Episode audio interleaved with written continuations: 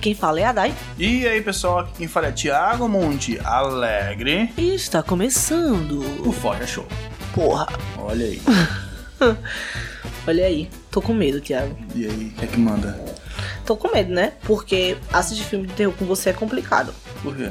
Porque quando a gente vai dormir, você fica murmurando, Thiago. Eu fico pensando, você tá possuído, pô. Ah, isso é a história que você conta. Atividade paranormal Hum. começa assim. Então eu tô meio desconfiada. Que eu esteja sendo possuído? Sim, se você. ti- Tiago, se você estiver sendo possuído, o demônio. Ragatanga. O demônio vai ter que possuir outro corpo. Porque o murro que eu vou dar em sua cara, você não vai se levantar, não. Desculpa, amor. Mas demônio é o demônio. Depois você conserta o seu nariz. E é assim que o pessoal funciona um relacionamento saudável com agressões vindo da sua namorada. Opa, calma, não presta as coisas aí não, tá, queridinho? Relaxa aí um pouco que o clima aqui tá tenso. Tá ligado? E por que, que eu tô falando isso, audiência? Porque a gente passou o final de semana todo assistindo filme de terror. E sinceramente, filme de terror não é maratonável. Olha, aí será? Porque você não vai ficar com o trincando o tempo todo, não. Certo. Mas tem alguns filmes que merecem ser maratonados, sim. Por exemplo, O Exorcista. Aí você já emenda com O Exorcista de Emily Rose. Que já emenda, sei lá, com Invocação do Mal, os dois primeiros. Aí E depois você- Sobrenatural. É, é, depois uma Corrente do Mal. Muito bom esse filme, pessoal, assistam. E aí vai. E aí, praticamente, você teve uma caganeira, né? Vai ter que segurar seu intestino porque tá, tá tudo borrado. Vai ficar com, com a calça pesada. Quem nunca? Que nu- eu nunca. Você já? Fale pra você. Ok, então. Bom, galera, esse- eu tô trazendo essa, esse relato pra vocês porque, pelo bem do entretenimento de vocês, nós vamos continuar a nossa, a nossa maratona de histórias de terror, de filmes de terror, de terror de uma maneira geral. Desse mês de outubro, né? E pra isso, nós fizemos uma maratona com oito filmes da franquia Invocação do Mal, porque Ah. a gente promete e a gente cumpre. Chama. Na semana passada, no episódio de gê- subgêneros do terror, a gente prometeu que ia falar mais sobre sobrenatural e ia trazer essa franquia bacana aí, babado, Uhum. que tá fazendo muito sucesso desde 2013, oito aninhos aí, com James Wan mandando bem. Na verdade, James Wan já tava mandando bem antes, né? Mas Isso, isso. Dentro dessa franquia com oito aninhos. É, quando você. Hoje, quando você pensa em franquia que, que brinca muito com o sobrenatural, né? Vem logo à mente é, é, Invocação do Mal, Annabelle, A Freira, né? Esses filmes que são filmes contemporâneos, né? Eu acho que não vão virar clássicos assim. É, Eu acho que os, os- os da franquia principal tem potencial pra virar clássico, sim. Não sei se eles têm potencial para virar filmes obrigatórios assim. Acho que é, hoje nós temos filmes de terror mais obrigatórios do que essa franquia, tá ligado? Uhum. Então, é, mas são filmes bons, são filmes bacanas, são filmes. E dentro do subgênero sobrenatural são filmes muito bons. É, são. Acho que não todos. Não todos, não. Tem alguns que são inassistíveis. Eu não diria inassistíveis. Acho que inassistível é um pouco demais. Contanto que você controle suas expectativas, dá tudo certo. Não, uma freira não dá, é muito ruim o filme. tá bom então. Bom, eu, eu vou discordar, mas também odiei o filme. Mas eu acho que com controle de expectativas dá pra ver tudo. Então vamos entrar nesse mundo, nesse universo, eu vou chamar aqui Conjureverse, Uhum. no universo de Invocação do Mal criado por James Wan.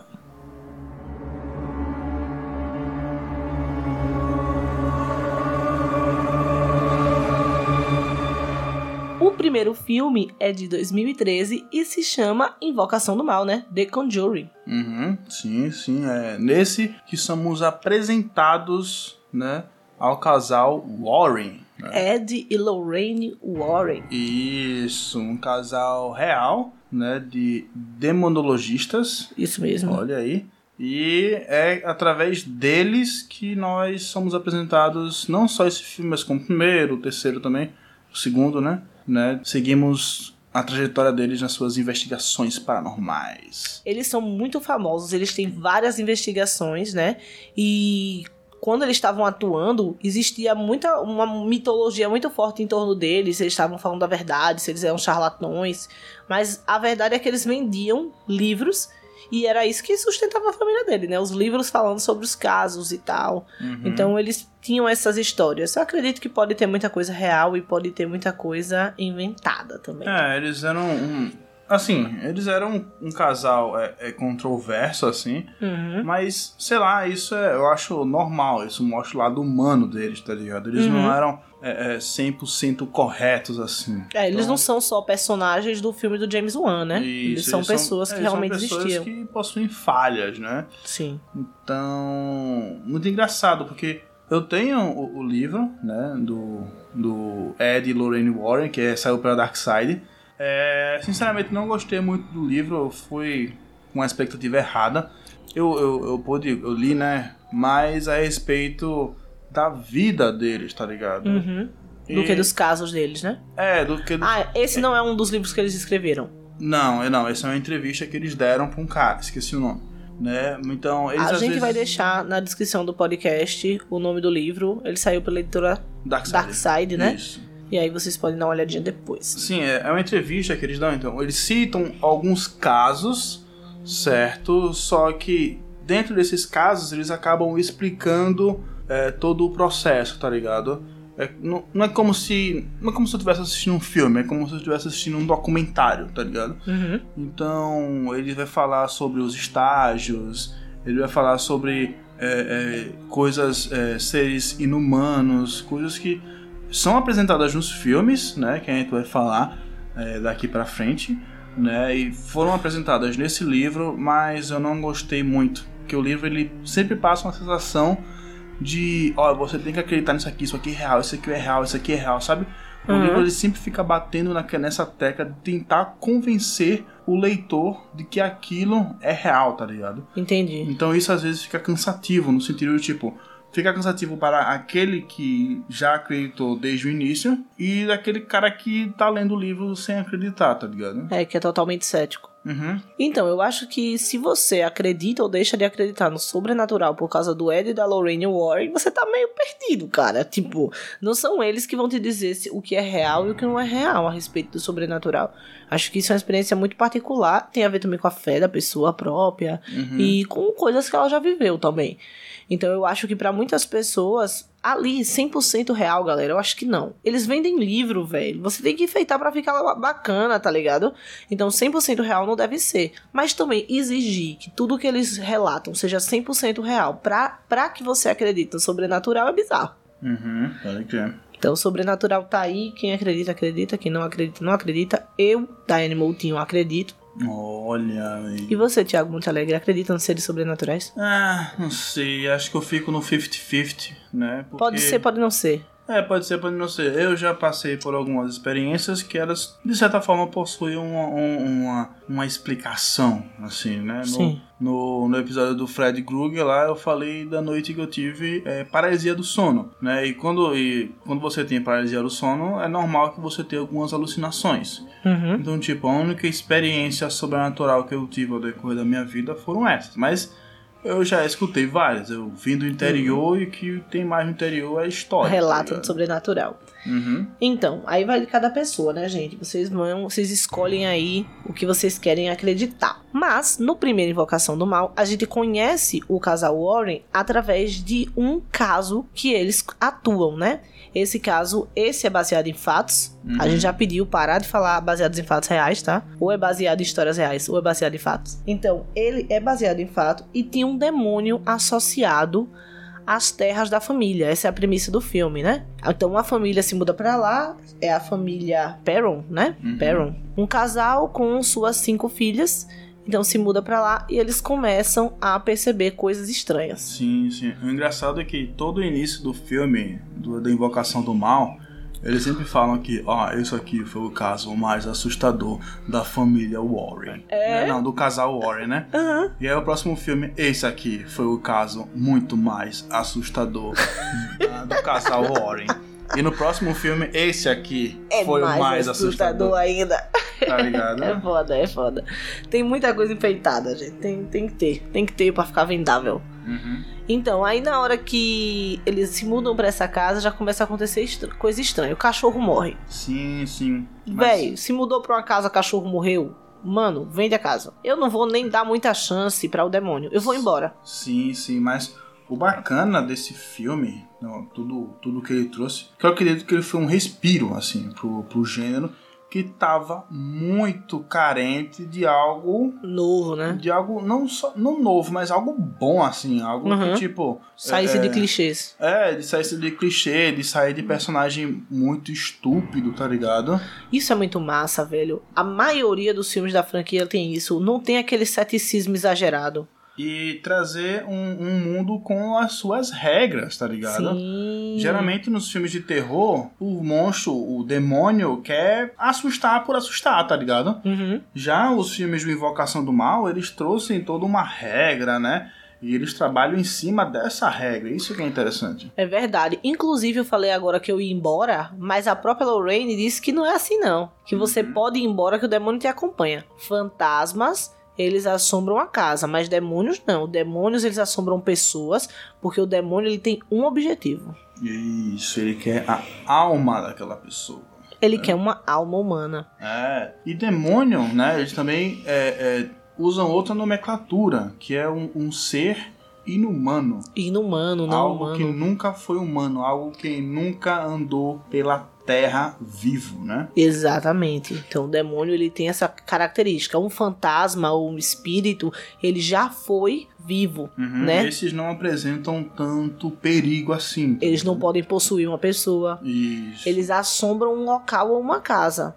Agora, quem pode possuir a pessoa, quem pode pegar a alma, é demônio. É, lembrando que os demônios eles não possuem objetos, eles possuem pessoas. Isso. Né? Os objetos usam. eles usam como um- um- uma passagem, né? É um instrumento para poder causar aquele dano. Isso tudo é, foi apresentado só nesse primeiro filme, tá É. ligado?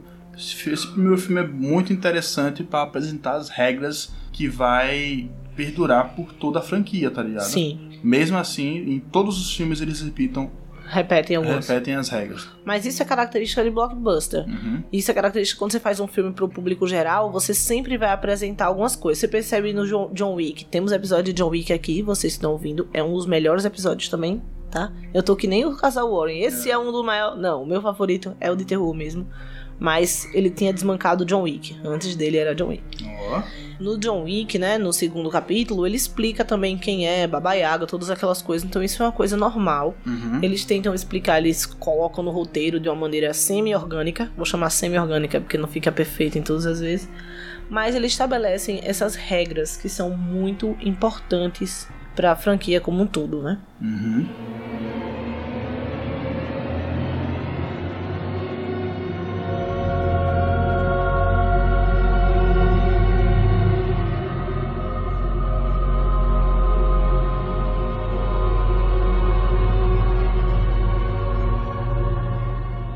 E aí chegamos na família Perron, né? Perron? É, acho que é Perron que fala. Na família Perron, né? Que tem uma, um- um- uma mãe, um pai e cinco filhas, né? Então, pronto. Pensando nessa estrutura da família, isso vai perdurar por vários, vários, vários filmes.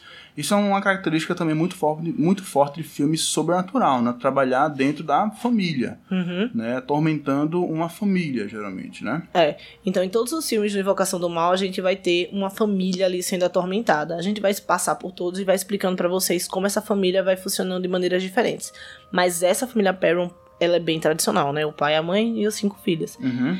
E o demônio ele começa a agir ali com a mãe logo na primeira noite. Ela já acorda com hematomas pelo corpo. Sim, sim, sim. E o cachorro morre, que é Uhum. uma característica de tem demônio ali. O animalzinho morre logo. Sim, sim, o, o cachorro ele não queria entrar na casa, né? Porque Foda, velho. a parada é a casa em si, né? Às vezes, é, como a gente falou já, é objetos, é locais, tá ligado? Então, às vezes, é, é a casa. E o demônio da vez é uma mulher que é acusada de bruxaria. E Uhum. é, é- é, tipo, ela comete suicídio, vende sua alma pro demônio, algo do tipo, e aí acaba se tornando um ser bizarro. né? Isso. Ela meio que amaldiçoa as terras da família e logo Isso, que verdade. Uma coisa interessante, quando, a Ed, quando o Ed e a Lorraine chegam, eles primeiro vão ver se é mesmo, se é demônio. Uma coisa que eles estabelecem é que na maioria das vezes nem é demônio, a pessoa chama porque houve um barulho estranho, um cano, uma parada assim, e eles não, não são charlatões, né? Eles fazem de tudo pra provar que eles são o mais honestos possíveis, né? Sim, o- No sentido de que eles vão verificar mesmo se existe alguma atividade ali demoníaca porque a maioria das vezes não existe, então eles vão para casa e tá de boa. Sim, o Ed e a Lorraine, eles são investigadores, né? Então, eles vão ali para investigar. Se tiver algo bizarro, eles vão contatar a igreja, uhum. que é pra eles sei lá, enviarem um padre para fazer o exorcismo, a purificação do lugar, tá ligado? Exatamente. Mas quando não, é um problema, um problema aqui no cano e resolvam, né? Pois é, não tem nada de paranormal não, não tem nada de sobrenatural, é tudo explicado com lógica. Uhum. E até o próprio Ed fala que o pai dele falava isso, né? Que é tudo poderia ser explicado com lógica. Então, primeiro ele tenta ir e explicar logicamente aquilo. Se a lógica não for aplicada, ele vai partir para a ideia do sobrenatural. Uhum. Pode crer. E nesse filme, a gente tem. É, mostra como a Lorraine os poderes, né, da Lorraine. É, a Lorraine é uma médium. Ela é uma hum. médium e ela tem uma médium bem empata, vamos colocar assim. Ela usa empatia para poder intuir algumas coisas ali das pessoas. Ela consegue ver as áureas das pessoas. Uhum, e aí ela consegue ver que tem alguma presença ali. Então ela, ela fala isso na hora que ela chega, ela consegue detectar que realmente tem alguma coisa. Ela vê atrás do pai da família e atrás das crianças uhum. e ela consegue identificar mesmo que tem. Isso, ela tem é, é, dentro desse poder, ela tem é, é, é, projeção astral, tá ligado? Uhum. E todas uma, uma vibe bem, bem médium, assim mesmo. Isso, mas ela vai desenvolvendo, vai mostrando esses poderes ao longo da franquia. Não nem todos eles aparecem no primeiro Invocação do Mal. Uhum. Mas, bom, no final, acontece uma cena que eu até na hora que aconteceu eu já falei para Tiago, Tiago, ectoplasma, Tiago. Essa mulher tá possuída já. Uhum. Que acontece a cena em que uma cena que pela primeira vez que eu vi aquela cena foi no filme Arraste-me para o Inferno, que ela é feita em nível de galhofada, quando tem aquela coisa do fantasma vomitar na boca da pessoa, uhum. que é a transferência ali da, da é a possessão, a possessão em si você tem aquele contato com o ectoplasma, velho. Como chama aquele fluido que o. Que sim, o, sim, mas. Que o demônio derrama na pessoa, dentro da boca da pessoa. Sim, sim, mas antes da possessão, passa por outros dois estágios, né? Sim. O primeiro estágio que é a infestação, né? Que é quando é, acontecem o os barulhos. É, os barulhos, batida nas paredes, né? É... Sempre em três que eles falam, né? Quantas batidas são? Aí são sempre três, aí eles, é, sim, são sempre três. Ah, é pra desrespeitar a trindade, coisas Isso, desse tipo. é. Depois parte pra opressão, né? Que é quando é, passa por um abuso mais físico e psicológico. E, e todos esses estágios têm apenas um objetivo, que é enfraquecer o elo mais fraco da família, tá ligado? Isso, que é a alma que o demônio tem mais chances de possuir. Uhum. E a outra e o outro é a possessão, que é quando a pessoa é possuída, né, pelo demônio, mas ainda tem um quarto que é a morte. Exatamente. Tá ligado? Então, na infestação, você só ouve ruído, você só vê algumas coisinhas assim. Quando você tem uma, um estágio de opressão, aí já é as panelas tudo caindo, as coisas voando, você vê os, o, você vê mesmo o demônio, né? Uhum. E aí o, o, psicológico da pessoa já tá completamente destruído. Isso. E aí parte da possessão. Mas nesse caso do primeira invocação do mal, é, eu acho que ele nem pegou o elo fraco. Como foi a bruxa que foi condenada ali, né? E ela usava muito os filhos dela para bruxaria, uhum. né? Os filhos dela não passavam de idade de 7 anos que ela já estava usando para bruxaria, né? Fazendo ritual e coisas desse tipo. Ela, que, ela queria possuir a mãe para que a mãe matasse as filhas também. Uhum. Isso. Então, então ela tinha um alvo específico nesse caso. Exatamente. Era a mamãe ela consegue possuir, mas, se eu não me engano, nesse é o Ed que faz o exorcismo, né? Que não dá tempo do padre chegar e o Ed exorciza a mulher. Uhum, é esse mesmo. E eles conseguem ajudar e aí dá tudo certo no final. Olha aí. Porém, daí, Motinho, hum. nesse filme também nos é apresentado um, um, um objeto, uma personagem, talvez, muito importante assim, tanto para a coleção do Ed, e da Lorraine, né? Quanto para o Conjureverse. O Conjureverse, que é a boneca Anabel.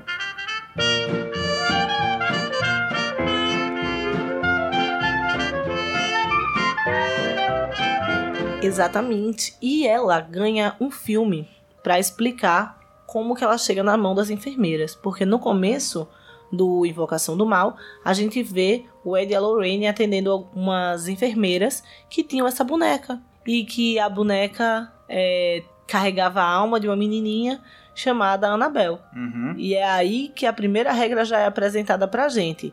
A Lorraine fala: fantasma não pode possuir objeto. Fantasma ele assombra uma, um local. Uhum. E objetos eles não podem ser possuídos, eles só podem ser utilizados por demônios Isso. que querem, na verdade, uma alma humana. Isso, exatamente. E no filme Annabelle, né, o, o primeiro, ele tem uma ordem que é o primeiro filme de Annabelle seria o segundo filme, o segundo filme seria o primeiro e o terceiro seria o terceiro. Não sei se deu pra entender aí. A ordem está. Vamos, vamos explicar direito. A ordem cronológica dos filmes são, é diferente da ordem de lançamento. Isso. A ordem de lançamento tá lá: Annabelle 1, Annabelle 2, A Origem do Mal, e Annabelle 3, De Volta para Casa. Uhum.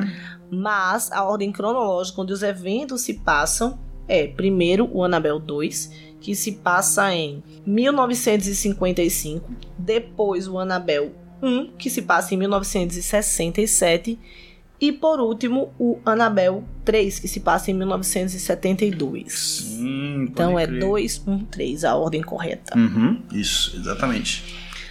Nesse primeiro Annabelle, a gente vê como que a boneca vai chegar, né? A gente vê a trajetória da boneca até chegar na mão dessas enfermeiras. Uhum. E essa boneca começa na mão de um casal com um bebê. Olha aí a família de novo. Isso, olha aí. Então a história começa com a mulher grávida, né? A esposa grávida. E o marido tá ali na residência de medicina, pá. Isso, esse é o Annabelle 1. O primeiro. O primeiro Annabelle, né? Em ordem de lançamento. De Esse é o lançamento. primeiro, o primeiro Annabelle. que saiu em 2014 e já não tinha mais a direção de James Wan, mas ele ainda tá produzindo, todos os Isso. filmes são de produção dele. Exatamente. Nesse caso, né, no primeiro Annabelle, a direção é desse John Leonetti, acho que é Uhum. Leonetti que fala, que é mais um apadrinhado do James Wan aí, não tem muita relevância, uma filmografia massa aqui pra gente deixar pra vocês, mas ele basicamente vai tentar repetir a forma como o James Wan filma, que é muito, muito boa, muito boa. Uhum. Ele tem aqueles planos longos, alguns planos sequências também, que ele usa para apresentar o ambiente pra gente. Ele tem uma parada de deixar a câmera estática ou a câmera subindo e só no fundo da tela aparecer alguma coisa. Sim, esse é o James Wan. O James Wan. Mas os outros, eles tentam, todos os outros dessa franquia tentam repetir essa fórmula. Pra mim, esse primeiro Annabelle é um dos mais fracos da franquia toda. Não só pra você, mas ele, esse, esse primeiro Annabelle, ele desagradou muitos fãs, né? Porque é, depois do primeiro filme, do, do, do, é, Invocação do Mal, a Annabelle, o visual dela, né? Toda a carga que ela possui, acabou ganhando muito destaque e queriam dar um filme de origem pra ela, tá ligado? Uhum. E esse aí foi meio piegas, tá Uhum. ligado? Não foi, não agradou muito, ficou muito, não sei. Nega-lenga, não Sim. gostei muito também, mas Não era o que a galera tava esperando. Mesmo Isso. porque não era. Não foi. Não tinha o poder de no filme de terror que o James Wan tem. Entendeu? De poder colocar o susto no momento em que você não tá tão previsível pra pegar esse susto. Tem os sustos, mas eles são colocados de forma mais. de forma mais orgânica ali, Uhum. entendeu? Então não tinha isso nesse primeiro Annabelle. E eu acho que os protagonistas são péssimos. Tipo aquela mulher, a mãe do bebê, que é a principal protagonista, ela é bem chatinha e tal, sabe? Então, eu acho que é difícil de se conectar. Então, pra mim não, não foi muito isso. Pra mim o que pegou mais foi ficar abusando muito de ficar mostrando é, é, o demônio em si, tá ligado? Uhum. Tem algumas partes, por exemplo, tem a parte do elevador lá, que ela tá subindo a escada, que começa a mostrar um, um, um monstro, o monstro vem pra tela assim, tipo, é muito over pra mim, tá ligado? Sim, poderia Tipo, deixar mais como no primeiro Invocação do Mal, É, né? poderia deixar mais oculto, tá ligado? Tem uma cena do Invocação do Mal que, tipo, é, a menina fica atrás da porta, tá ligado? Uhum. E a outra irmã dela pega e fala. No 2 "Meu-" essa. É no 2? É, no 2. Que fala, tipo, meu Deus, ele está atrás de você. Só que tá tudo escuro, você não vê Não nada. nada. Mas Tá ela tá ligado? tão desesperada, tá ligado? Que isso faz toda a diferença. Então eu acho que esse primeiro Annabelle pecou muito nesse aspecto. Uhum. Mas ele atribui o demônio, né, que tá ligado à menina, a uma tal de seita do carneiro, dos adoradores, dos devotos do carneiro, né? Uhum. Que o que é que acontece? Os vizinhos é, desse casal, que tá esperando o bebê, eles, a filha dele recentemente, hippie, foi pra ir pra viver com os hippies, não sei o quê. livre. Espírito livre. Mas na verdade não era isso, ela entrou pra uma seita. E aí ela volta pra casa pra assassinar os pais dela. E o marido, né, do casal ali, protagonista, ele vai verificar o que é que tá acontecendo na casa. Nisso, ela acaba entrando na casa desse casal e morre com a boneca na mão. A boneca Isso. que foi um presente do cara pra mulher, porque ela tem coleção de boneca. Outra coisa que entra lá junto com freira, palhaço e criança, que é bizarro e que dá medo. Negócio de coleção de boneca de porcelana. Olha aí.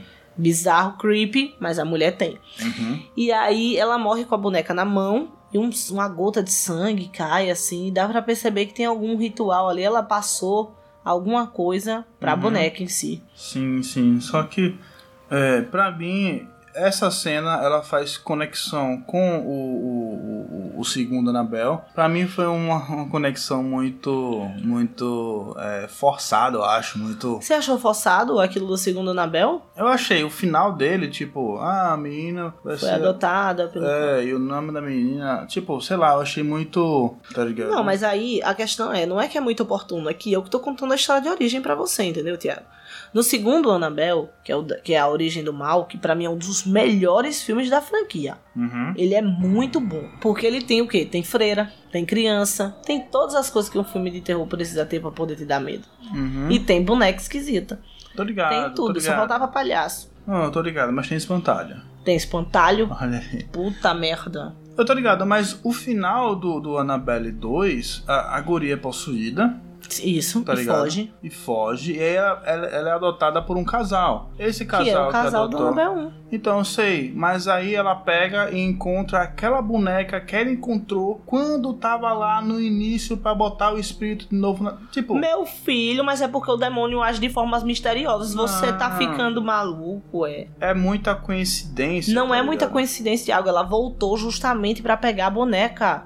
Então, como ela ia saber que o cara ia comprar a boneca, que a boneca tá, tá, tá ligado? Sendo Veja. que, sendo que o demônio já se desapegou daquela boneca. Por Então, que o demônio já pegou da boneca? Porque ele possuiu a guria. Ah, entendi. Entendi o que você quis dizer. É verdade. É verdade. Mas eu acho que é o seguinte, o demônio não se, não se desapegou totalmente da boneca. Explica, veja, veja a minha explicação, ó. Hum.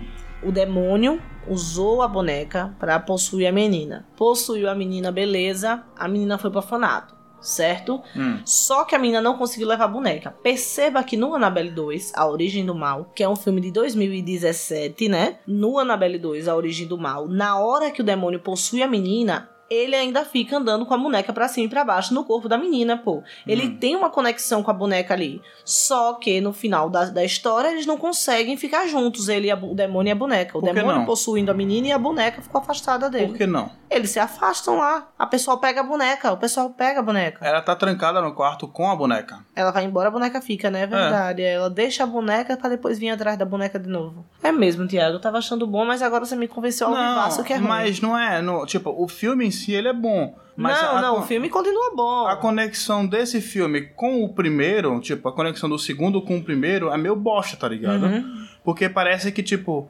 putz, tem esse primeiro filme. Parece que eles fizeram o primeiro filme, só que não pensaram no segundo. Tiveram que pensar no segundo tentando emendar com o primeiro filme, tá ligado? Uhum. Com toda aquela coincidência. Por isso que eu, Entendi. eu achei meio coincidência. Porra, coincidência do caralho, velho. Porque o, a, a boneca possuiu a mulher. A mulher. A boneca não. O demônio possuiu a mulher. Pra depois a mulher colocar de novo um demônio. Tipo, tá, sabe? Tá aprisionando o demônio de novo a uma boneca que pode ser. Tipo. Então, mas eu acho o seguinte: como a mulher ia se matar ali, o demônio não tá aprisionado na boneca. Ele tá usando a boneca novamente, novamente pra ter outra alma. Pode ser que ele esteja isso, porque o demônio não fica preso à boneca. Você sabe disso, que a, a Lorraine já disse. O demônio não possui o objeto.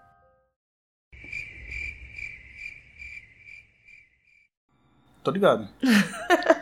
Então, então ele fica voltando pra isso. Mas claro, né, tem aquelas coincidências convenientes, obviamente, mas eu tô dizendo a você só como eu comprei a parada. Não, tá ligado? Isso, isso, é- isso, isso é um demérito com, um, é, em cima do primeiro filme e em cima também do final do segundo filme, quando eles quiseram fazer essa conexão, tá ligado? Que é uma conexão que não precisava, na minha opinião. Uhum. Não, é verdade, é uma conexão que não precisava. Eu acho que, na verdade, no segundo filme eles fizeram, ele teve um efeito nos fãs, que era o que eles queriam desde sempre no primeiro filme, entende? Isso, então, se eles pudessem, eles descartariam o primeiro filme e o Annabelle 2 seria o primeiro filme mesmo, tá ligado? Isso. Mas o Annabelle 2, pra mim, é um dos melhores filmes da franquia, velho. Eu me cago de medo. Por quê? A premissa é muito interessante. Por que a boneca, né? Então a gente tem um casal, que ele tem uma filha pequenininha de uns 7 anos. Isso é em 1955, tá? Uhum. Bem. E esse cara, ele era um artesão de bonecas. Isso. E a filha dele morre no acidente de carro, atropelamento, coisa normal da vida. Uhum. Porém, ele reza para ver a filha dele de novo. Mano, é aí que o demônio se, se faz, tá ligado? Quando você tenta ir contra a natureza. Se você vai contra a natureza, não é Deus que vai te dar seu pedido, filho. É Uhum. quem tá ali contra a natureza, é o demônio. Pode crer. E aí eles começam a ver a filha deles, que eles sempre chamam de Bi, né? Ele começa a ver a filha deles e tal, a filha deles aparece pra eles, ela vê a filha andando pela casa, isso isso para eles é maravilhoso. Só que ele começa a achar estranho essa menina. Por quê? Porque essa menina não é uma menina, é o demônio. O demônio se fantasiando de forma de guria pra poder ter um motivo pra estar ali no convívio da família. Uhum. Quando a mãe descobre, aí dá ruim. Tem algumas, ah, alguns problemas, mas eles conseguem conter esse mal, né? Eles trancam ela no quarto. todo revestido por páginas da Bíblia, com crucifixo, né, benzido ali pelo padre, todo trabalhado no todo lado de Jesus, tudo fechado, tudo trancado. Uhum. Doze anos depois, eles pensam que o mal estava contido, que estava tudo certo, e ele vira a casa deles e foster home. Isso. Foster home, gente, é um conceito que só existe nos Estados Unidos. Pode existir em outros lugares, mas não existe aqui no Brasil, foi isso que eu quis dizer. É um conceito que não existe aqui, que existe lá nos Estados Unidos. Que a pessoa oferece a casa como lar temporário. Você não adotou a criança, você não é um pai adotivo, que eles usam o termo adopted, adopted, negócio desse. Meu inglês é péssimo. Eles, você é um pai foster, você só tá mantendo a pessoa por um tempo ali. Então vai um grupo de crianças e uma freira, uma freira que veio de um convento na Romênia, pegue aí a conexão, e eles vão para essa casa. E aí pensa, pensava-se que o mal estava contido e ele só diz uma regra pra guriazinha: Fia, não abre essa porta não. A porta desse quarto tá trancada vai continuar trancada. E o que, é que a menina faz? Não é que ela abre o quarto, o quarto se abre pra ela, né? É, Tem toda essa parada e consegue. é, Vai dando merda, tá ligado? Em a guria vai merda. sendo o quê? Mal ouvida, vai Uhum. bulinando, né? Malina, bulinando nas coisas da guria que morreu. Mas o que é que a guria faz? Vou fechar tudo, vou trancar tudo, né? Porque aqui deve ser o demônio. Não. A guria é a coragem em forma de guria. Vai lendo tudo, mexendo tudo, mais mal ouvido impossível. E o demônio faz o quê? Escapa. Uhum, ela consegue abrir é, o local de onde o, o demônio lá estava aprisionado, né? E aí já era. Abriu a porta, ele passa. Isso. Sabe um elemento que eu acho muito medonho desse Annabelle 2? Ah, Aquele elevadorzinho na Uhum. escada. que porque a, a menina, a protagonista, né, entre aspas, assim, da história, ela é deficiente. Ela não sei se ela quebrou a perna. Não, ela teve poliomielite. Então ela não consegue andar direito, ela anda de muletas, o- a primeira parte do filme. E aí pra subir, porque os quartos eram no andar de cima, tem essa, escade essa, essa cadeira, né? na escada, que Isso. funciona como um elevadorzinho Uhum. que o cara fez, né? Porque a esposa dele precisou por um tempo. E aí depois ele se mudou lá pra baixo de vez com a esposa e o elevadorzinho ficou disponível pra menininha poder usar. Pode crer. E mano, ela senta na cadeirinha do elevador e ele fala que tem uma regra que só funciona quando você coloca o cinto, né? Tem um dispositivo de segurança ali que só funciona quando você coloca o cinto. Ela senta na cadeira e fica apertando pra cadeira descer, desce, desce, desce, desce, desce. E o demônio vindo na direção dela. Meu irmão, que cagaço. Que cagaço, me borrei toda, Tiago, ali. Foda. Você é doido. E aí depois você fica murmurando na madrugada. Aí você me lasca, Thiago. Aí complicado pra cacete. Então, mas é, esse cagaço que você que você teve aí nesse filme se deve muito à direção do David Sandberg, né? David F. Sandberg, que ele Sandberg, Pode ser que seja assim. Sandberg, Mas não, esse é BR, a gente fala do jeito BR. é o David F. Sandberg, né? Ó. Ó. né? Ele que também é um apadrinhado do, do James Wan e ele tem um canal no YouTube onde ele posta muitos curtas, então é, curtas de terror, inclusive um virou filme que é o Light Out, né? Então ele é um cara, Light Out, deve, é, o título brasileiro é Quando as Luzes Se Apagam, é? eu acho que sim, é do mesmo diretor. Então você vê que é um cara que entende do- de terror, tá ligado? Tá nesse filme, porque esse filme do Annabelle 2, ele segue. É, tipo, ele é- segue todas as estruturas. Todas. Sabe, segue a cartilha de terror, É, só que direitinho. Isso, segue a cartilha, só que ele, tipo, tenta colocar um pouco de originalidade, tá ligado? Isso. Enquanto o Annabelle 1, você vê que o, o, o, o outro diretor, ele tenta imitar o James Wan, esse aqui tenta ser original, tá ligado? Isso, é. Tudo que não acontece no Annabelle 3, que é caça-níquel total. Isso, é Annabelle 3 e a Ordem do Fanservice. E a ordem do fanservice é a volta de volta pra casa. Só que é pra casa dos Warren. É, então não é a casa, né?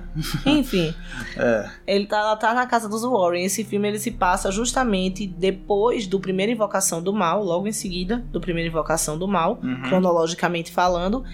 E é o momento, né, um ano depois que os Warren estão com a boneca guardada lá no, no museuzinho dela. Isso. Um ano não, acho que não um ano não, acho que é, É um ano seis depois. meses, algo do tipo. É, Eu acho que é um ano. Um ano após. Um ano após ele- eles estarem com a boneca. Mas enfim, o que é que acontece? O casal Warren sai pra trabalhar, né? Porque eles viajam muito, isso é um aspecto real mesmo, né? Da vida do, do, das- do protagonista, dos protagonistas. Uhum. E eles deixam a filha deles com uma babá. E Isso. essa babá tem uma amiga que, Que é, é uma personagem completamente imbecil. imbecil, insuportável. Isso aí é uma parada que destoa do resto do da franquia. Duas coisas que a gente pode falar, que é um elogio muito grande à franquia Invocação do Mal. Não tem ceticismo exagerado do cara que tá vendo um demônio, tá vendo tudo desabando e diz: Não, não, teve, teve explicação lá, foi o vento. O Uhum. vento no lugar que é fechado, que não tem nem janela. Não tem esse ceticismo exagerado, ridículo. E também não tem o protagonista excessivamente burro, velho. O protagonista que ignora completamente qualquer regra de bom senso que um ser humano tem. Mas Sim, aí. Sim, aí entra essa personagem, a Daniela. Nunca vou esquecer essa. Eu não. Olha aí, ó, filho de rapariga aí, ó. É isso aí. Valeu, vizinho. Olha aí. participar aqui depois desse seu arroba pra gente botar no, no, na bio. É, filho do câncer. Mas voltando aqui, até me perdi um pouco. A Daniela. É, Daniel deve ser. Esse vizinho deve ser parente dela. É, deve ser. Que o bicho irritante. Não abra. Não, gente, é sério. No filme é completamente ridículo. Não abra. Ela abre. Não entre. Ela entra. É Isso. melhor não abrir. Ela abre. Não toque em nada. Ela, Ela, sai assim com a mão. tudo. Uh, tá ligado? ligado? Quando você tá andando no corredor e você abre as mãos pra poder tocar nas duas paredes e você sai uh, tocando quando você é guri, Daniela. Isso, então, quando a gente tava é, assistindo esse filme e olhando toda essa cena, eu tava me sentindo, foi até a Dani que falou, ela tava se sentindo como se ela fosse um lojista de uma loja de cristais, tá ligado? Foi mesmo, eu falei isso pra e ele. uma mãe, e, e aí entra uma mãe com três filhos, assim, Três guri. guri de 5 anos correndo. Ai, E velho. tipo, é uma, uma personagem completamente idiota. E ela pegaram assim, tá, qual vai ser o personagem que vai ser o catalisador de tudo? Essa guria vai Essa guria, tipo, tá ligado? Então, ela, além de ser um personagem importante para a trama, ela também é a personagem mais imbecil da franquia. É isso. Então esse filme já começa errado daí. Ele se passa todo na casa dos Warren. E ele se passa todo naquele final de semana, eu acho que naquela noite, né? É, em uma tudo noite em uma só. noite. Isso, A porque os guria- Warrens saíram e ia voltar na manhã seguinte. Exatamente. E a guria simplesmente entra na casa dos Warren e entra no museu que eles têm, né? Isso, no museu oculto, algo do tipo. Do ocultismo lá. Eles, eles reúnem todos os, os artefatos, né? Cada caso que eles, for, que eles foram, né? Eles reúnem um artefato e colocam nesse lugar. Que o é- lugar é bento por um padre uma vez por semana, velho. É benzido, né? Uhum. Por um padre uma vez por semana.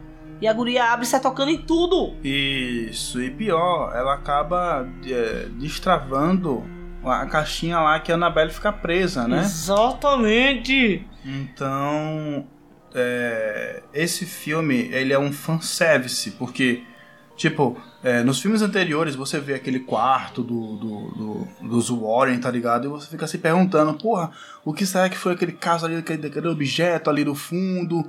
O que Sim. será? Tem uma armadura de samurai que sempre quando eles entram, tipo, é o primeiro item que aparece, tá ligado? Tem um, um macaquinho que fica com o pratinho assim, acho que eles não, não desenvolveram o macaquinho nesse filme, tá ligado? Basicamente, esse filme foi tipo. E aí, pessoal, qual será o próximo o, o- o spin-off? É, não é. Nesse filme eles simplesmente jogam todas as coisas que tinham dentro do quartinho dos Warren pra você simplesmente resolver aí. É. Qual que você gostou mais. E, mas tem uma coisa muito legal nesse filme, muito interessante nesse filme. O quê? Que é a filha dos Warren. Eu achei ela Olha muito aí. massa, velho. Eu gostei muito da participação dela, assim. Ela simplesmente tem o mesmo poder que a mãe. Ela vê, né, alguns espíritos, algumas coisas assim. E ela entende mais ou menos daquela mecânica. As histórias com ela são muito legais. Na hora que a menina fala, ah, tem a Annabelle, ela não fale o nome dessa boneca. Não é pra falar dela. Não fale dela. Então, tipo, você percebe que ela não é uma guria medrosa, porque, pô, ela é filha dos Warren, mas ela sabe é, com o que ela convive. Ela sabe o que temer ali, né, na casa. Sim, pode crer. Ela sabe com que ela tá, vai lidar, né? Porque a boneca, provavelmente ao longo desse tempo que a boneca ficou na casa dela, tipo, deve, sei lá, os pais devem ter avisado que, que porra é essa aqui, olha, isso aqui é uma novo, nova coleção aqui e começam a contar a história pra guria. Com certeza. E além disso, ela tem acesso a toda a documentação dos casos, tá ligado? Sim, Até no sim. filme ela fala que, tipo, às vezes é, é, fica bisbilhotando, lendo algumas coisas, então é, é uma personagem bem interessante mesmo, tá ligado? E depois a- Daniela é justificada, assim. Por que ela entra na casa dos Warren? Porque ela tá tão interessada em mexer em tudo. Que é porque ela e o pai sofreram um acidente de carro com ela no volante e ela se sente culpada. E quer encontrar uma forma de ver o pai. Por dois segundos e meio você empatiza com ela e depois ela volta a ser completamente insuportável. Uhum, pode crer. E é isso, gente. O Annabelle 2, ele não. O Annabelle 3, né? Ele não traz nada assim de novo. É, Ele é- apenas joga lá todas as referências possíveis do quarto dos Warren.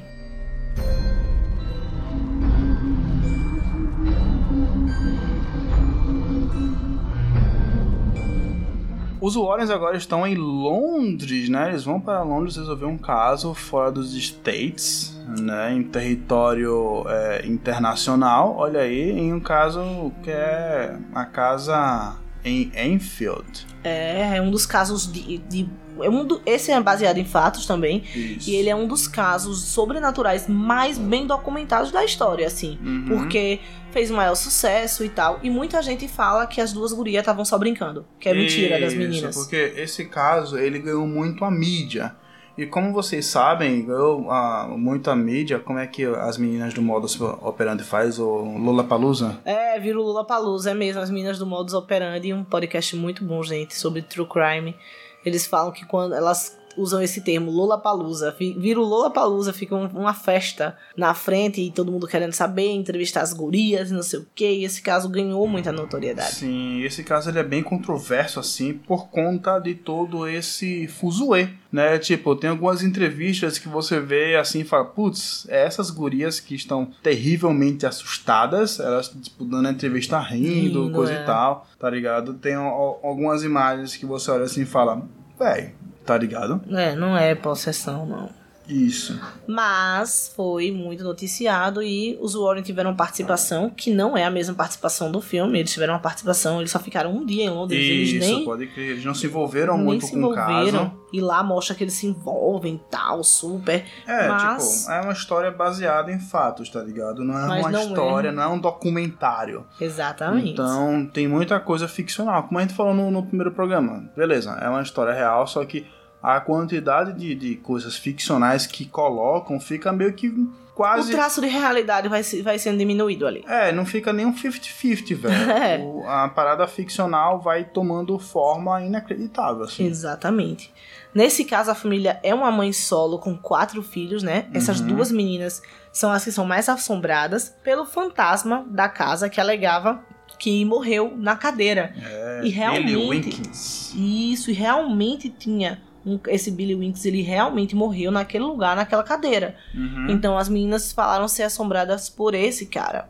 É. E os Warren chegam pra defender. Só que a grande situação do 2, que é muito massa, é que aparentemente não tem demônio nenhum. Ela chega na casa, a Lorraine, não é como no primeiro, que ela chega, ela já vê os Woods, ela já sente que tem uma presença. Não, ela não sente nada. Mas eu acho que isso poderia ser mostrado de uma maneira é, diferente, tá ligado? Porque eu não gosto quando o filme fica fazendo isso, tipo, ah, não tem possessão. Mas eu, como telespectador, já vi. Tipo, o filme já me mostrou que tudo aquilo é verdade, tá ligado? Então. Uhum. Aí na metade, do, na metade pro final do filme me fala que é mentira. Eu, como telespectador, sabendo que é verdade, porque tipo, eu via é, é, é, as coisas que as gurias passaram, tá ligado? Então, tipo, véi, Não, Thiago, mas não é isso. Não é assim que, que eu interpretei. Eu achei tão genial por causa disso. Porra, eu vi que as gurias passaram por tudo isso e a Lorraine Warren não tá sentindo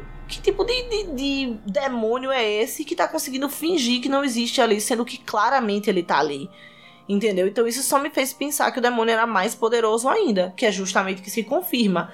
Nesse é, Invocação do Mal, a Lorraine Warren, ela vê a morte do Ed. Então ela sabe como ele vai morrer. E ela tá Uhum. começando a temer por ele, porque ela tem essas visões. Aí vai- já vai crescendo mais um poder, né? Ela tem a Isso. empatia, ela tem a leitura de áurea e agora ela tem visões também do futuro. uhum. Então, ela tem essas visões e ela sabe que ele vai morrer. Então, ela já tá Mas- bem. ne- nesse é, Invocação do Mal, ela já tá bem pessoal. A parada já tá começando a ficar pessoal. A gente já tá, entre aspas, temendo pelos Warren, que a gente sabe que eles não vão morrer. Mas é, a coisa começa a fazer. Ela começa a fazer mais parte dessa história. Então, entendeu? eu tô ligado, mas eu acho que o poder da Lorraine não é o de visão, porque o que Lorraine viu não foi uma visão do futuro. Ela viu o que o demônio queria mostrar pra ela, tá ligado? Tanto que não se concretizou o que ela viu. Então, tipo, antes de começar o segundo filme, é, ela já tá meio estranha, meio diferente, porque eles passaram por um exorcismo que não deu certo com um tal de French, que a gente vai ouvir falar dele depois, uhum. na franquia. E foi nesse exorcismo que ela vê a morte do Ed. E daí então ela fica muito perturbada, ela ficou oito dias é, reclusa e tal, porque ela, isso mexeu muito com ela. Mas ela viu a morte do Ed ou ela viu Valak? Ela viu Valak, eu acho. Ela viu, ela viu a freira. Não, ela disse que viu, viu a morte. Tanto é que ele fala pra ela depois. E foi por isso que você ficou assim, porque você viu minha morte. Aí depois é que ela vai começando a ver Valak. Depois Hum. que ela tem contato. Então, né, Valak é o demônio que possui a freira e nos é apresentada nesse segundo filme da franquia né, específica do Invocação do Mal, nesse Invocação do Mal 2. Uhum. Que Lembra- dá origem ao pior spin-off da franquia.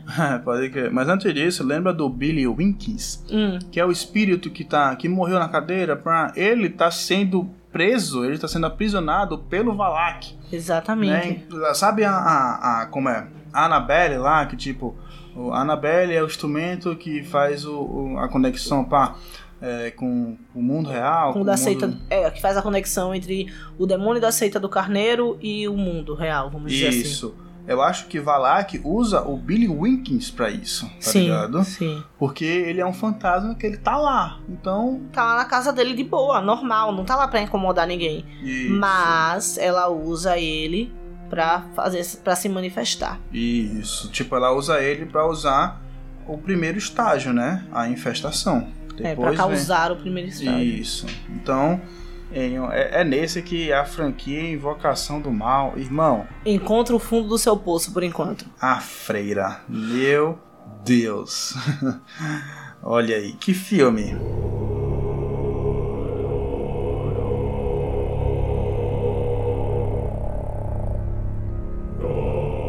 Um filme digno de pena, né? É.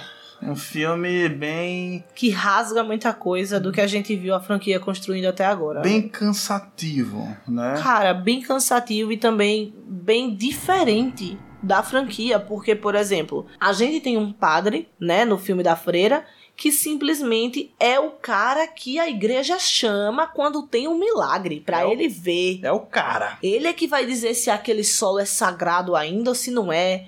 E o cara corre do demônio, velho. O cara diz: tem hora de rezar e tem hora de ação. Mano, tem que rezar durante a ação. Isso aqui é demônio, filho. Você não vai dar tiro de 12 em demônio, não. Você vai rezar, você vai se pegar com Deus. Vai estar do lado de Deus pra ver se Deus tá do seu lado contra o demônio. Não, mas nesse filme tem uma explicação porque ele usar 12. Porque também é um filme de zumbi, né? É, praticamente um filme de zumbi. Porque, sinceramente, aqueles monstrão de freira possuída que foi morta na porta da abadia. Ai, velho, vamos lá. O filme. O filme ele começa mostrando pra gente. Começa, Começa, muito bom. começa com potencial pra caralho. Sim, eu gosto. começa. Eu gosto quando o filme de terror é tipo medi quase medieval, tá ligado? Sim. É uma parada no cu do, do- de uma vilarejo na casa do caralho do, do- no, no, no, onde- no final do mundo. Isso, e tipo, É um vilarejo na Romênia recluso de freiras que nem falam com o pessoal do vilarejo. É um negócio é, bem. tipo, é um negócio muito distante, longe de tecnologia, longe de tudo. Aí é legal. Aí é legal, porque, tipo, em teoria, as pessoas daquele vilarejo, né, aquele vilarejo distante, possuem as suas crenças, as suas lendas, tá ligado? E, tipo, imagine uma, daque- uma dessas lendas começa a ganhar vida, entre aspas, assim. Tipo, você começa a ver que todos os personagens daquele vilarejo começam a temer pra caralho, tá ligado? Sim, você consegue entender que existe um mal real ali, que o pessoal do vilarejo teme, e as freiras da abadia, né, que fica ali, que é onde se passa toda a maior parte da história da freira, Uhum. ela tá totalmente reclusa e elas ficam rezando o tempo inteiro, elas estão numa oração interminável. Isso foi foda, velho. Isso, isso é bem bacana, tipo. A abadia, ela tá ali não para é, é, deixar, não para fazer com que o mal não entre, mas sim para fazer com que o mal não saia, tá ligado? Sim, ao redor da abadia cheio de cruzes e tal. Elas ficam numa reza constante pra conter o mal. Quando uma freira vai dormir, a outra assume o lugar dela pra ficar rezando e rezando e rezando. Isso, tem, tem, tem algumas noites que, tipo, olha, essa noite aqui a gente só vai conseguir sobreviver se todas nós rezarmos ao mesmo tempo, tá ligado? É, vai todo mundo rezando. Então é realmente uma parada que você diz: meu irmão, o que vai sair daí não é brincadeira. E como a gente já sabe que é a história do Valak e o segundo invocação do mal, ele é muito forte, velho. Ele assusta muito. O bicho tem muito poder, ele engana os Warren. Então você fica: caralho, agora eu vou descobrir a origem disso aqui, velho. E aí já começa as incoerências. Vamos lá. Ele manda uma freira noviça com esse padre para poder resolver esse problema. A justificativa é porque elas têm poder, Maria mostra o caminho e não sei o que, e vai ter que e ela vai ajudar esse padre a conversar com esse grupo de freiras. Isso, muito legal isso. Porém, o próprio padre no filme conta que ele conheceu uma pessoa que também tinha esses poderes, só que ele foi possuído pelo demônio. Pois é, e aí mandam a menina pra lá. Mas é- essa menina é a única coisa minimamente aceitável nesse filme. Eu gostei das cenas com ela e tal, ela é legal. Ela é uma freira divertida. Ela é legal. Ela é legal, velho. Ela é uma freira divertida, é uma freira da hora, velho. Eu já falei em outros podcasts que eu estudei em colégio de freira. E freira me assombra. Essa noviça é tranquila. Uhum. Mas quando ela chega lá, ela vai conhecer Valak. Cara, Isso. porra, uma coisa muito foda que não me pegou de jeito nenhum. Que era pra ser uma virada épica. E não me pegou de jeito nenhum é que ela vai pra abadia, conversa com as freiras, dorme uma noite lá, e na madrugada começa a acontecer coisas. E aí o padre entra junto com o French, Uhum. que é o carinha que ajuda eles a encontrar a abadia, um carinha que vive lá no vilarejo. Certo. Cara, não tinha freira nenhuma. Ela passou a noite toda, tô me arrepiando aqui. Ela passou a noite toda sozinha, falando com o nada. Mas quando isso acontece no filme, eu, eu me arrepiei mais agora, contando pra vocês. E pensando no conceito do quanto isso é bizarro, do que no filme, pô.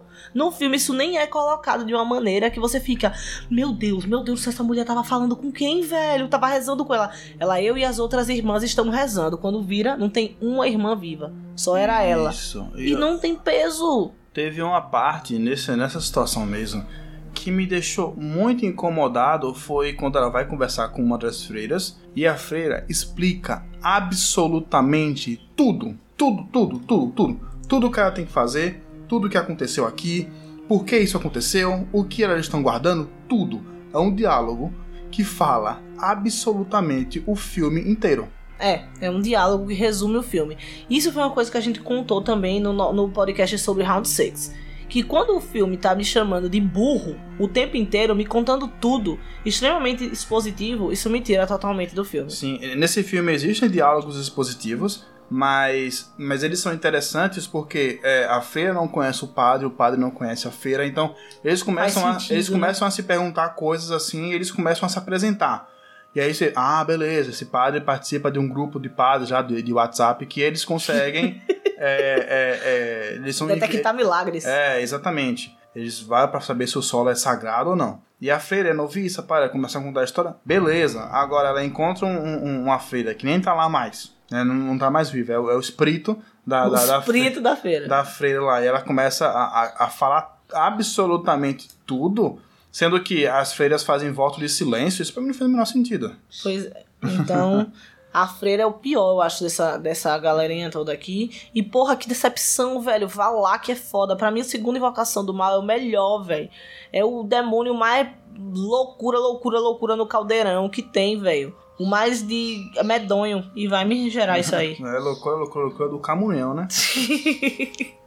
é por aí. Mas eu acho que eles tentaram trazer uma coisa diferente para a franquia, sabe? Tentaram inovar um pouco. E falharam. E falharam. Miseravelmente. Mas eu acho que eles inovam de um jeito bacana. E eu gostei, apesar da maioria das pessoas não ter gostado, do terceiro Invocação do Mal.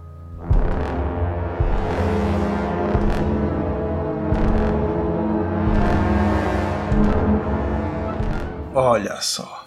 Então. Mais controverso que o segundo Invocação do Mal. Então, esse terceiro Invocação do Mal eu gostei bastante.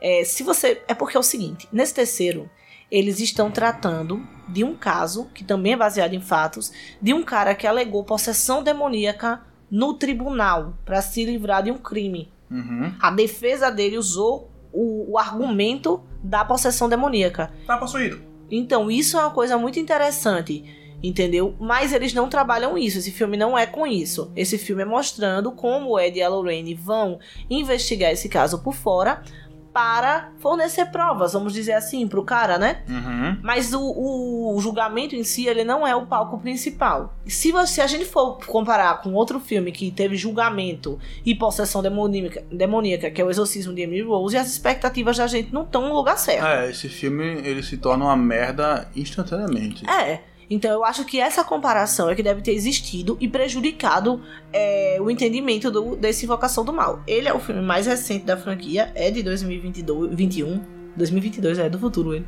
ele é de 2021, ele estreou em julho desse ano. Então ele é o mais recente da franquia e ele traz essa, essa um lado detetivesco do Ed e da Lorraine Warren. Eu tô ligado, eu tô ligado que tem essa comparação, eu tô ligado que essa, essa comparação acaba prejudicando, mas eu acho que tem sim que haver essa comparação, porque, por exemplo, quando você vai assistir um filme de máfia, é óbvio que na sua mente vai vir Poderoso Chefão. Certo. Que para mim é um filme de máfia do caralho, assim, tá ligado? Se esse filme que, que de máfia, né, é, é for muito, muito, muito, muito, muito distante de Poderoso Chefão, pra mim ele é um filme ruim, tá ligado? Pra mim ele não foi lá e, tipo, bebeu da fonte, bebeu certo da fonte, tá Entendi ligado? o que você quis dizer. Quando você vê assim, sobrenatural é, com investigação em tribunal. Pô, o exorcismo de Emily Rose. Cara, se você chega pro. Se você, tipo, quer, quer fazer um filme nesse estilo e você é tão inferior ao exorcismo de Emily Rose, que foi um que estabeleceu lá. Tipo, pra mim, o, o filme sim, ele acaba se tornando ruim, tá ligado? Mas eu gostei desse filme, achei bacana, achei um respiro diferente pra franquia, tá ligado? Sim, sim, foi um respiro diferente pra franquia. Não é no nível de O Exorcismo de Emily Rose. A comparação pode ser feita, mas na minha opinião não deve. E é outra coisa que ele traz ali. Outra coisa interessante é que nesse filme a gente tem um foco maior em bruxaria. Eles já falam de seitas e de coisas desse tipo, mas nesse filme a gente tem uma coisa da bruxaria que quem assistiu 11 temporadas de Supernatural como eu sabe que quando tem bruxa na parada você tem que procurar o saquinho da bruxa, que é onde ela faz o feitiçozinho e bota ali. Enquanto você tiver com aquele saquinho, você tá lascado. Porque a maldição da bruxa vai estar com você. Você tem que dar um jeito de se livrar desse saquinho. Aqui não tem um saquinho de feitiço, mas tem uma, uma carrancazinha, né? Que eles Não, fazem aí não é o trabalho, não, uns Paranauê. ossos aí, umas coisas aí que eles fazem. E aí deixa naquele local. Então o local que começa o filme, né? Que o menininho é amaldiçoado, ele é amaldiçoado porque existe ali aquela aquele É fosse um feitiço, né? O totem, aquele totem ali. E aí o menino é amaldiçoado. E aí o que que acontece? Primeira regra, velho, com o demônio. O demônio, ele quer uma alma humana. Ele quer isso. Então ele tá te atormentando pra conseguir uma alma humana. Sim. E aí o que é que o Arne faz? e o capeta é ardiloso. O capeta é ardiloso, Ele é malandro. ele é malandro. O Arne Johnson, o que é que ele faz? Pra salvar o cunhado dele, que é uma criancinha, né? Uhum. Que tem umas cenas fortíssimas no início desse é, Invocação do Mal com essa criança. Pra salvar, ele diz: Deixe ele em paz e venha pra mim. Meu irmão, não se faz isso. É, o Ed fica repetindo: Não conversa com ele. Não conversa com ele. Não conversa. Ele foi lá, conversou e ofereceu: Vem pra cá, vem em mim, que eu tô facinho, facinho. Olha aí. E aí o demônio possui ele. E aí ele comete o quê? Um assassinato. 22 facadas no seu. no senhorio, né? Na casa onde ele morava. Quem nunca teve vontade de meter a facada no senhorio, né? Eu nunca. Meu senhorio é tão gente boa, coitado. Meu senhorio dessa casa é gente boa, mas eu já morei em casas alugadas que o senhorio era um, um saco. Qual é o nome dele? O senhorio dessa casa? Isso. Seu Antônio. Ele é muito gente Ó, boa. senhor Antônio, queremos o senhor aqui, né? Pra gravar um programa aqui com a gente. É não, não, não, não, não. Coitado do seu Antônio. Bichinho. então, ele mete 22 facadas no senhorio e simplesmente alega possessão demoníaca. E é isso. E o Ed e a Lorraine conseguem, né, algumas provas e tal, mas é obviamente que no final das contas o guri é preso de todo jeito, né? Isso. Porque ninguém vai comprar essa ideia. Mas eu Uhum. acho que uma coisa interessante desse terceiro. É que Lorraine tá Superman. Superman não, X-Men. Não, então, Lorraine tá bem mais super poderosa nesse. É, e eu não, não sei se eu gostei muito disso. Mas eu acho interessante eles expandirem um pouco, mostrarem um pouco como funciona o ceticismo em alguns lugares. Porque ela conversa com a advogada do cara, que Uhum. diz: Eu não vou alegar possessão demoníaca, não, porque vocês não estão conseguindo me convencer, quanto mais o júri. Aí o Ed faz: Tá bom, vou te levar lá em casa pra você conhecer a Annabelle. Corta pra ela no julgamento já transtornada, com a cara mudada.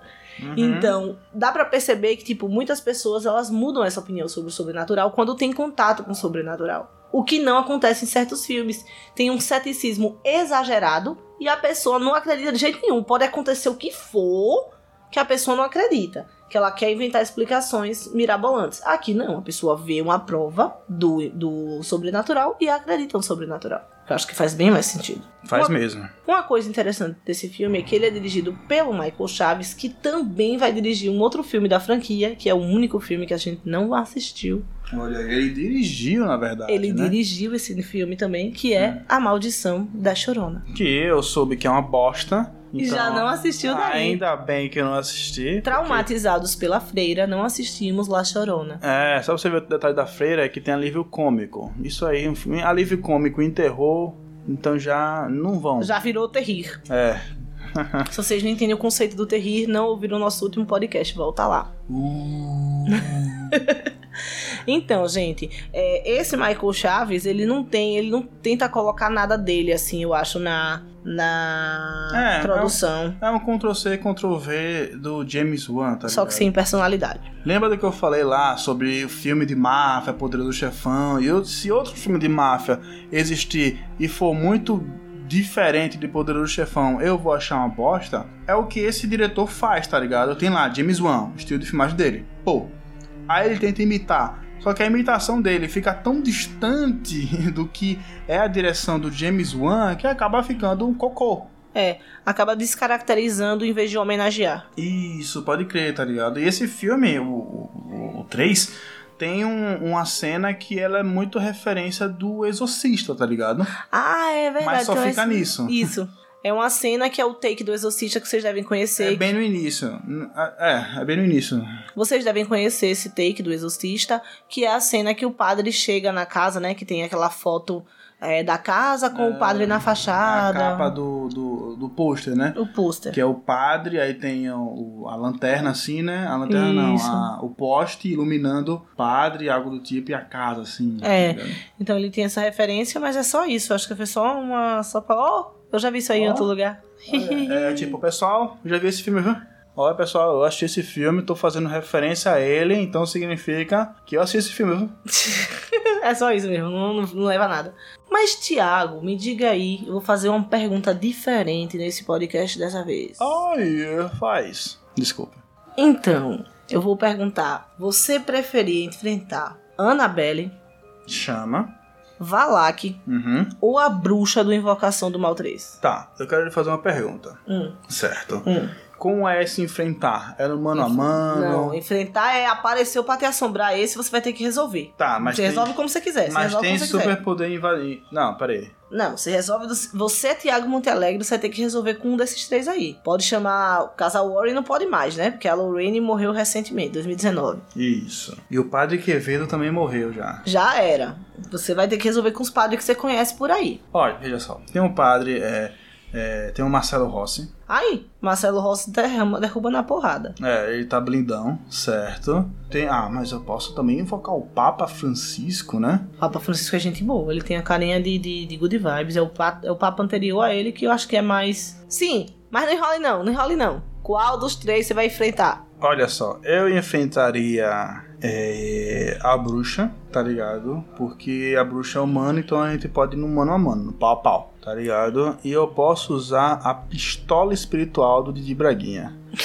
Então, eu acho que assim eu ficaria seguro e é isso. Beleza, então. E você, Daiane Motinho?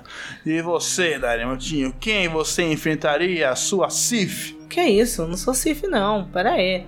Eu acho que eu prefiro enfrentar a bruxa também. Porque muitos anos de Supernatural, eu já tenho experiência como enfrentar a bruxa. E Valak na minha frente eu não ia tancar, não. Porque freira, impossível. Impossível, eu não consigo, não. Eu já ia para Jesus mesmo. Mas eu acho que a bruxa ainda dava para se proteger, sal grosso. E dá pra usar a coach, né, dos irmãos Winchester também. E tá tudo resolvido. Não sei, tô por fora aí de. de, de Supernatural. De Supernatural, ainda bem, né? E aí, Thiago Monte Alegre? Temos um Conjure Reverse oh, aqui no Forja Show? Acho que sim, acho que sim. Olha aí. Então, pessoal, que delícia de programa, na é verdade. Vamos para as famosas despedidas.